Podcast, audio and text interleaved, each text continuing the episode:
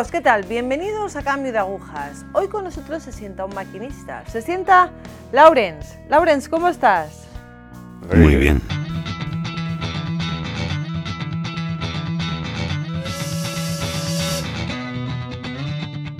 Laurens, cuéntanos un poco de ti. ¿Te puedes presentar? ¿Cuántos años tienes? Me llamo Lawrence. Este año cumplo 34 años. Soy abogado y ya llevo nueve años trabajando. En cuanto a mi familia, somos tres hermanos. Una hermana que tiene dos años más que yo y un hermano que tiene siete años menos que yo. Mi familia es católica, así que siempre he conocido a Jesús. Nací católico.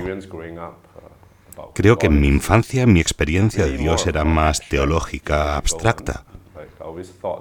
Siempre pensaba que Dios era alguien que dirige mi vida en cuanto a las normas morales, más relevante quizá desde una perspectiva ética que otra cosa. No experimenté a Jesús de manera personal en mi infancia y juventud. La relación que tenía mi familia con Jesús era completamente diferente a la relación que tengo ahora con Jesús. Creo que en aquel entonces mi familia era muy, a lo mejor más tradicional. Daban importancia a ciertas costumbres, ir a misa y recitar ciertas oraciones cada día, lo cual está muy bien. Pero yo lo vivía como algo que teníamos que hacer. Siempre me preguntaba qué sentido tenía todo eso pero no podía encontrar su sentido en aquel momento. Además de eso, otro aspecto de mi familia que me influyó durante mi infancia era la imagen que tenía de Dios. Quizá percibía a Dios como alguien, ponía mucho énfasis en llevar la cruz y en sufrir. Y muchas veces decían, oh, hoy tengo que llevar esa cruz o esta otra. Y era para mí como, ¿qué tipo de Dios es este que solo se enfoca en el sufrimiento? ¿Por qué, siguiendo a este Dios, tenemos que sufrir? Me parecía todo muy negativo y sentía que si Dios era así, no quería seguir a ese Dios. Te rebelaste quizás contra esa situación de fe que tenía tu familia. ¿En qué época nos situamos? ¿Y cómo se manifiesta esa rebeldía? Um, Creo que hacia la mitad de mi adolescencia es cuando empecé a ser muy rebelde con mi familia, porque mi familia, mis padres eran bastante estrictos, y al llegar a una cierta edad, no, no quiero estar controlado ya más. Y empecé a ser bastante malo. Pero Además de eso, creo que mis padres tenían algunos problemas económicos, por lo tanto fue una época difícil para ellos. Siendo niño, pensaba, ¿qué tipo de Dios es este que nos hace sufrir así?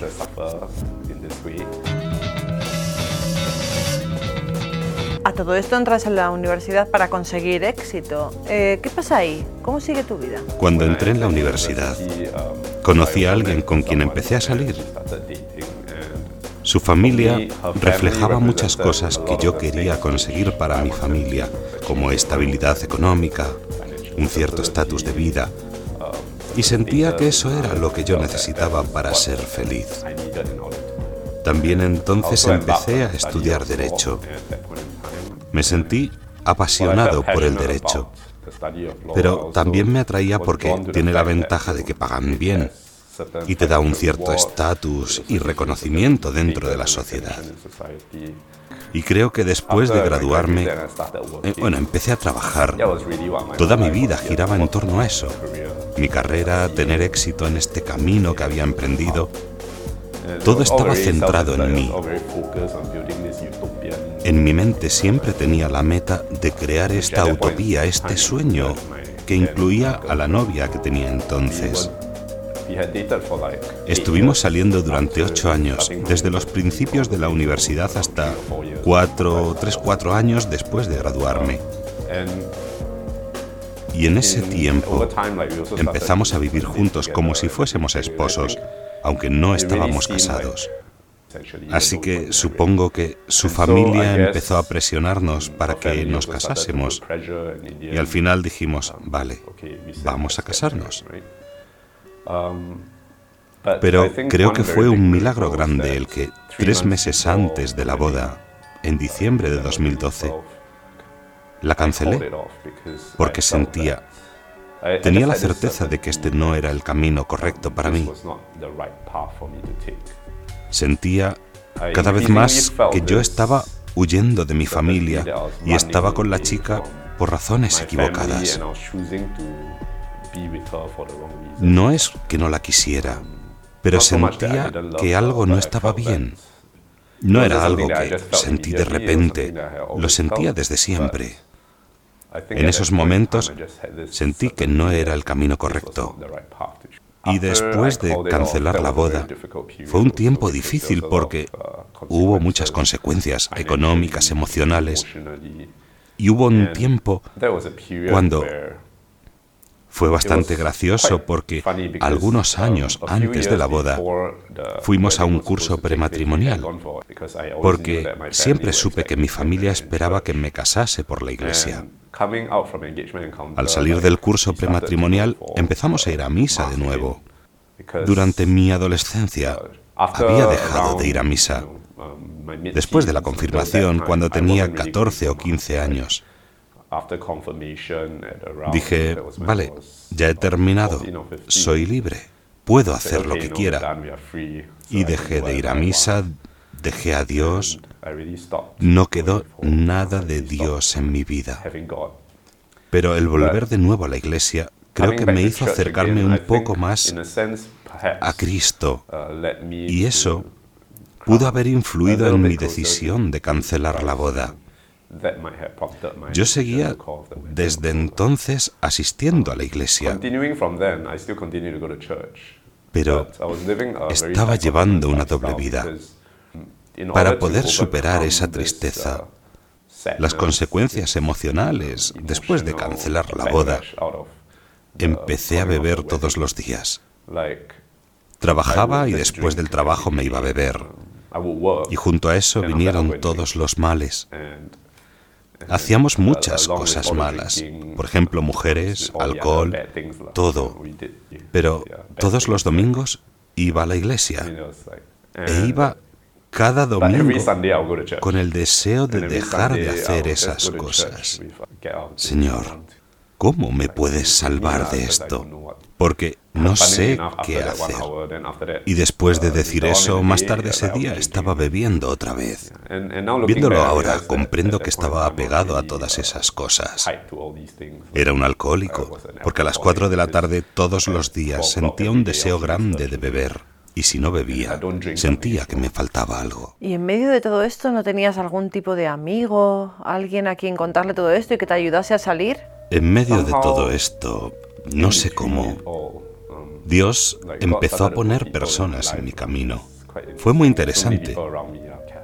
Mucha gente a mi alrededor eran católicos, incluso personas inesperadas en mi vida. Y fueron estas personas las que me encaminaron a el buen camino. Alguno me dijo, mira, Lorenz, desde una perspectiva humana tienes talento, pero no lo estás usando bien. Quizás debes centrarte y ver cuáles son las metas en tu vida, tu carrera, tus metas económicas. Le dije, vale, y me puse a planear mi vida y me di cuenta de que Dios era una de las prioridades. Eso era algo en lo que quería profundizar. También varias otras personas que encontré en mi camino me aconsejaron hacer más ejercicio y beber menos, cosas así. Cuando ahora miro atrás me doy cuenta de que era Dios quien me enviaba a todas estas personas. Creo que la cosa llegó a su culmen en 2015 en julio. Estuve viviendo ese tipo de vida alrededor de tres años, saliendo de fiesta y haciendo locuras gastando todo mi dinero.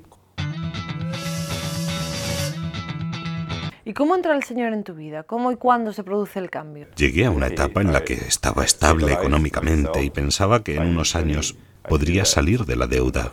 Emocionalmente Pensaba que también estaba más estable. Tres años después de separarme de mi novia, físicamente no estaba bebiendo tanto y estaba haciendo más ejercicio. Por tanto, pensé que todo estaba bien, gracias a toda la gente que Dios había puesto en mi camino. Y me vino la cuestión de esta otra prioridad, la de Dios. Y pienso ahora, ¿qué hago con respecto a esto? Y pensé, vale, a lo mejor puedo hacer un retiro me lo propuso mi hermano y fue muy impresionante porque antes de esto mis padres y mi hermano habían tenido una conversión y más o menos seis meses antes de ese retiro mi hermano había ido a Lourdes de peregrinación y había pedido por mi conversión. Me enteré de eso después. Y siempre he tenido cercanía con la Virgen al saber aquello. Al empezar el retiro, me sentía bastante feliz porque por primera vez en mi vida sentía que todo era estable y que estaba a punto de lograr mis sueños. Y entonces, el primer día del retiro, recuerdo que el padre Jude, el director espiritual de todos los jóvenes en Singapur, me preguntó, ¿cómo va tu vida ahora mismo? Y le dije, Padre, todo está muy bien, tengo estabilidad, Nunca he estado tan estable. Ahora estoy intentando saber cómo puedo meter a Dios dentro de esta fórmula. Y su respuesta fue, el padre Jude es siempre muy exigente, siempre nos lanza retos. Dijo, ¿qué dice la Biblia sobre esto? Y le dije, padre, no leo la Biblia, ¿cómo quieres que te responda? Y dijo, ningún hombre puede servir a dos señores. Y yo pensé, ¿Y eso qué quiere decir? Y pasé tiempo pensando lo que significaba y entendió que Dios quería de mí, por lo menos en ese momento, en ese retiro, que dijese, doy todo a Dios, toda mi vida y mis sueños. Y si no es así, ¿para qué esforzarse? No se puede ser neutral. Y esto me llamó la atención porque soy el tipo de persona que da todo. O doy el 100% o no doy nada. Así que dije, por lo menos en este retiro, como voy a estar aquí durante cuatro días, voy a decir, vale, me someto a ti. No sabía lo que significaba, solo sabía que mucha gente estaba diciendo eso en ese momento y que todos estábamos llamados a entregarnos. Y dije, vale, no sé qué quiere decir esto, pero Señor, te voy a entregar a ti mi vida, porque quiero ver si existes de verdad y si estás actuando en mi vida. Y después de mm, entregarte al Señor, ¿qué experimentas? Yo creo que de esas palabras surgió mi encuentro personal con Jesús. El día después me acuerdo de la charla del Padre Jude, donde habló del amor del Padre para con nosotros. Dijo que muchas veces tenemos dos imágenes posibles de Dios. La primera es la de Dios como un maestro de kung fu. Tenía esa imagen de Kill Bill hablando así. Tú eres mi discípulo. Si eres digno de mí, vas a poder llevar esa cruz. Si no puedes llevar esta cruz, entonces no eres digno. Y caí en la cuenta de que esa era la imagen de Dios que yo y mi familia teníamos cuando era pequeño. Y la otra imagen de Dios es la que es de un Padre amoroso, quien lleva la cruz con nosotros, quien de verdad llevó la cruz por nosotros y ha muerto por nosotros y que ahora nos dice, ¿quieres participar de esta vida que ya te he dado, la que he sacrificado por ti? Y me di cuenta de que este era el Dios que yo quería conocer, de quien quería ser amigo, el Dios que yo quería seguir pero todavía no sabía quién era este Dios y entonces dije, vale, te quiero seguir. ¿Y entonces cómo llegas a conocer a este Dios que quieres seguir? El tercer día fue el encuentro de verdad con el Espíritu Santo el descanso en el Espíritu Santo. Nunca había participado en una oración carismática. Esa fue mi primera vez. Y creo que todos saben que cuando vas por primera vez se tiene miedo, porque hablan en lenguas y te parece todo extraño. No sabes lo que esperan de ti. No sabes si quieres caer en ese descanso o no. Y creo que tenía mucha tensión. Por eso no caí. Pero experimenté algo maravilloso en ese momento. Y escribí esta carta Por eso quiero leerla otra vez porque sirve para recordarme lo que pasó. En esa carta cuento, he sido sanado de todos mis pecados. He entregado todo mi dolor a Jesús para liberarme de todas mis penas.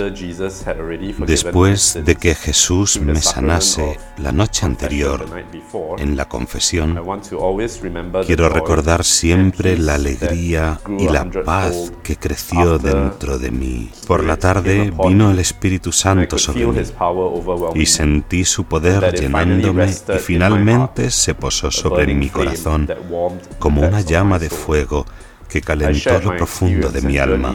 He compartido mi experiencia y mi camino estos últimos 15 años, de cómo a través del dolor, la ira, abandono de la iglesia y de tocar fondo después que rompí con mi novia, cómo me metí en los vicios para escapar, cómo Dios me salvó y me llamó a volver a la iglesia y cómo ha hecho maravillas para seguir fortaleciéndome paso a paso en este camino. Compartí mi visión la noche antes de cómo Dios me estaba usando como un pincel para pintar un tapiz.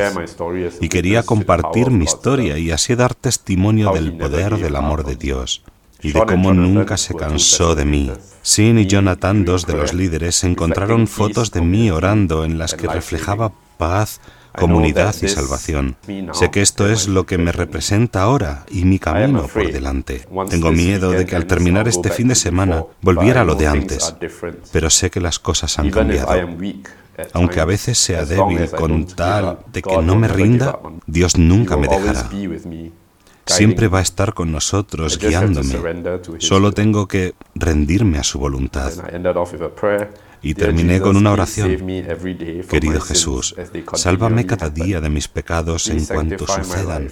Por favor, santifica mi vida para que pueda ser un instrumento de tu voluntad. Ayúdame a entregarme porque solo soy un instrumento de tu fortaleza y tu gracia. Salí esa noche para dar testimonio de mi vida y Dios se valió de mí para tocar a mucha gente, porque creo que mucha gente tiene en común experiencias parecidas en Singapur hoy en día. Y cuando sales del retiro y vuelves a la vida normal, a la vida rutinaria, vuelves al trabajo, ¿cómo se manifiesta en ti este cambio? Al salir del retiro, sabía que había experimentado algo que me cambiaría la vida, porque simplemente todo encajaba. Sí, el sentido sería Jesús. Él llenaría mi corazón, estaría en mi vida, saldría a mi encuentro. Y creo que al terminar eso estaba preparado para lanzarme al mundo. Estaba listo para decir, Señor, si pudiste hacerlo con San Pablo, cambiar su vida así y hacerle cambiar el mundo, puedes hacer lo mismo conmigo. Y no ha sido muy fácil. No todo el mundo es como San Pablo. Y creo que Jesús también me ha enseñado que eso en sí es orgullo, el querer estar yo en el centro. Creo que desde entonces, hace dos años de mi primer encuentro con Jesús, ha habido muchos retos. Lo más importante que he aprendido en este tiempo es que el amor no es algo que te hace sentir bien. Bueno, sí te hace sentir bien hay momentos en que sientes una felicidad inmensa. El amor es algo en que, aunque pases por el sufrimiento y el desierto y los retos de la vida, aunque no sepas lo que va a venir, aunque no sabes si lo que estás haciendo ahora mismo es lo que Jesús quiere de ti, poder decir, Dios, lo dejo en tus manos, guíame donde tú quieras. Y a veces es muy difícil, a veces especialmente teniendo en cuenta mi pasado.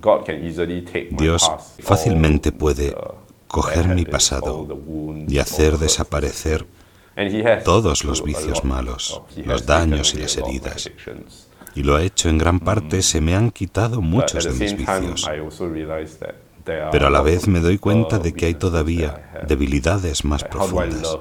¿Cómo amar de manera casta cuando todas mis relaciones previas no fueron castas? ¿Cómo vivo en este mundo donde estoy metido como abogado y trabajando estrechamente con el mundo secular? ¿Cómo no dejarme llevar por las cosas materiales del mundo? Me doy cuenta de que no tengo todas las respuestas a estas preguntas. Sabemos, sé las respuestas en general. Sí, tenemos que vivir la vida castamente y reflejar así la pureza de Dios, pero a la vez tengo todas mis debilidades y todos los tenemos. Y como Dios me va a enseñar cómo me lleva a la santidad. Y creo que este camino para mí ha sido tan importante porque es muy humillante, especialmente cuando estoy en mis momentos débiles. Lo único que puedo decir es, Jesús, sé que me amas porque lo he experimentado. Después de, esto que has experimentado, ¿ha habido una reconciliación entre tu familia y tú? Creo que justo después del retiro estaba primero el asunto de la reconciliación con mi familia. Creo que todos nosotros luchamos con esto hasta cierto punto porque nuestra familia son los más cercanos a nosotros. En gran medida son manifestación del amor en nuestra vida. Muchas veces ahí se producen muchas heridas. Cuando miro estos últimos 15 años y cuando digo que quiero reconciliarme contigo otra vez, es difícil.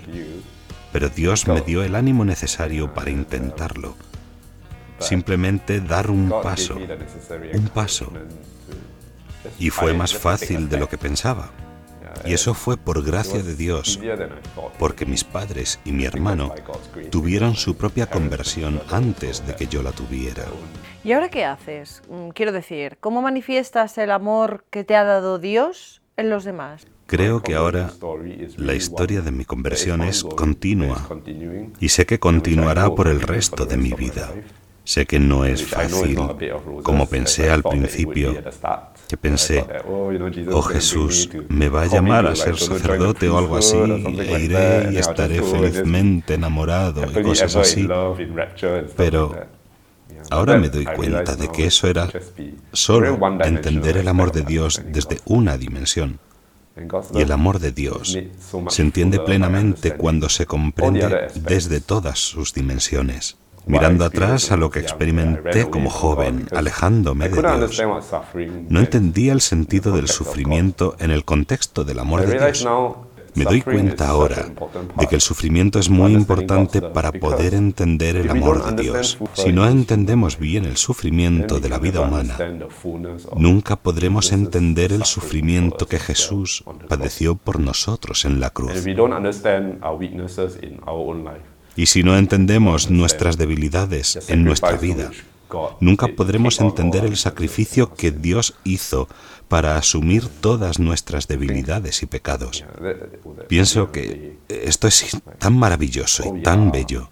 Somos personas tan pequeñas, pero a la vez tan importantes para Dios, tan importantes para Jesús, aunque somos tan pequeños. Cuando más pequeños somos, más nos llena el amor de Dios y nos hacemos más suyos.